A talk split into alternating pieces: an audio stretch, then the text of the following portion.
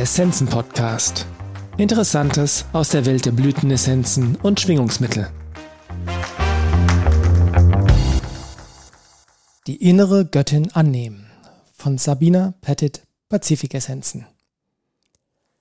Hatten Sie schon einmal das Gefühl, dass Sie mit einer Person, einer Situation, einem Verlust oder sogar einem Erfolg einfach nicht fertig werden? Dass das Leben, so wie Sie es erfahren, einfach zu viel ist und sie weder geistig noch emotional in der Lage sind, die Erfahrung zu verarbeiten? Dies ist der perfekte Zeitpunkt, um sich von Geschichten inspirieren und möglicherweise heilen zu lassen, wie andere mit ähnlichen Erfahrungen umgegangen sind. Der Auftritt der Göttinnen. In jeder Kultur gibt es Archetypen des göttlich-weiblichen. Wesen, die aufgrund ihrer scheinbar übermenschlichen Fähigkeit, Herausforderungen anzunehmen, in den Rang einer Göttin erheben wurden, zum Beispiel Demeter, Isis, Persephone, Sita, oder die ein außergewöhnliches und vorbildliches Leben führten, zum Beispiel Kuan Yin, Lakshmi und Radha. Oder einfach eine phänomenale energetische Weisheit zum Ausdruck brachten, die die Täuschung des So bist du, so bin ich, so ist es durchbricht, wie zum Beispiel Kali, Maya oder Shakti.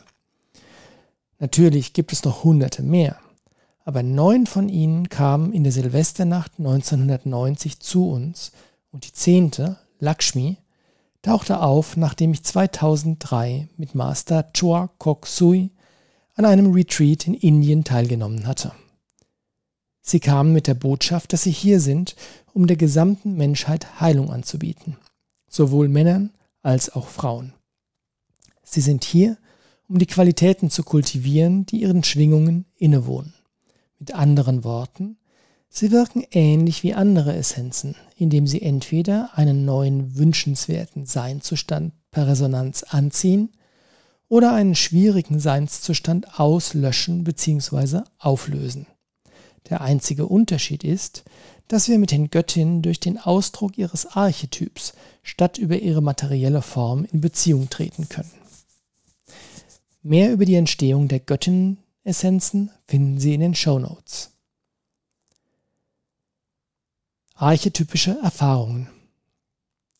Ein Elternteil, der ein Kind verloren hat, weil der andere Elternteil sein Kind in eine andere Stadt oder sogar in ein anderes Land gebracht hat, kennt den Kummer der Demeter aus erster Hand.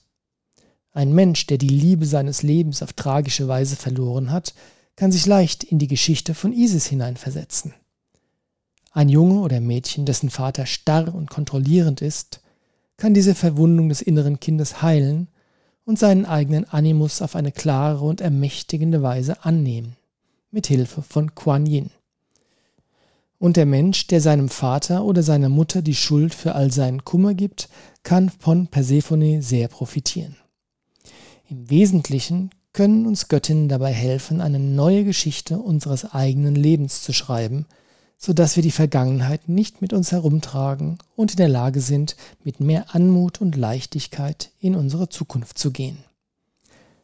Außerdem stehen uns die Göttinnen, die keine physische Inkarnation hatten, zum Beispiel Kali, Maya und Shakti, zur Verfügung, um uns bei der Bewältigung unserer täglichen Lebenserfahrung zu unterstützen.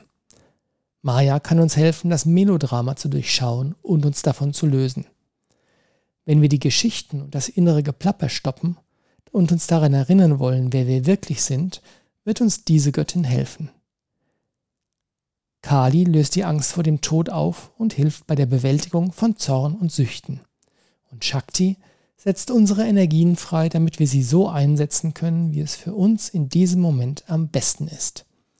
Dies ist eine großartige Göttin-Essenz, die Sie vor dem Yoga oder Tai Chi nehmen können.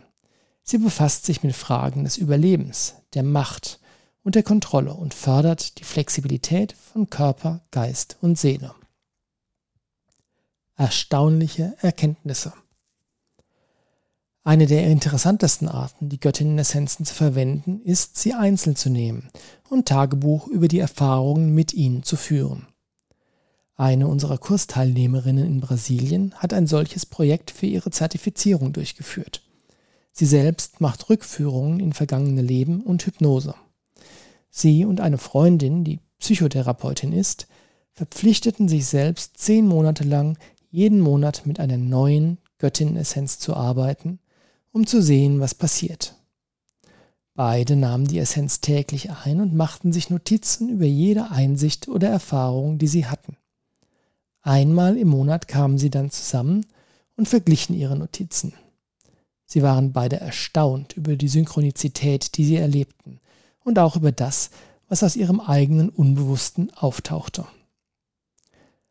Eine der stärksten Erkenntnisse für beide war, dass es sich so anfühlte, als ob sie eine Art der Ahnenheilung betreiben würden. Es war, als ob das Problem, das gelöst wurde, nicht aus ihrer unmittelbaren Lebenserfahrung stammte, sondern in Wirklichkeit die Erfahrung einer Großmutter oder eines Urgroßvaters gewesen war. Mit anderen Worten, die Beleidigung oder Verletzung hatte eigentlich in der Ahnenlinie stattgefunden, war aber irgendwie in ihrem Zellgedächtnis gespeichert. Mir hat schon immer der Gedanke gefallen, dass ich mit der Heilungsarbeit, die ich für mich selbst leiste, zum Wohlergehen meiner Familie für die nächsten sieben Generationen beitrage. Und dass ich, auch wenn ich selbst keine Kinder habe, auf jeden Fall Teil des Netzes einer Ahnenlinie bin und meine Geschichte und meine Heilung zu dieser Linie beitrage. Wenn wir uns auf eine Göttin einlassen, kann dies ein kraftvolles Spiegelbild der Qualität unseres Lebens und ein ermutigender Anstoß sein, die notwendigen Veränderungen vorzunehmen, damit die Göttlichkeit in jedem von uns zum Vorschein kommen kann. Namaste. Sabina. PS. Was ist der Unterschied zwischen einer Göttin und einer Hexe? Nichts, wenn man bedenkt, dass eine Hexe eine Frau ist, die sich selbst völlig unter Kontrolle hat, also jemand ist, der in der Lage ist, mit ruhigem Verhalten auf alles und jeden zu reagieren, der vor ihr steht. Hexen verfügen natürlich auch über übermenschliche Kräfte, wie die Fähigkeit zu heilen und insbesondere Pflanzen zur Heilung einzusetzen und mit Tieren zu kommunizieren. Leider wurden sie damals in unserer Kultur verteufelt und auf dem Scheiterhaufen verbrannt. Ich sehe die Göttinnenessenzen als eine Gelegenheit, aus dem hektischen Tempo unseres Lebens auszusteigen, sich mit dem Ort der Ruhe zu verbinden und darüber nachzudenken, will ich so sein? Ist es das, was ich wirklich bin? Möchte ich mein Leben so gestalten?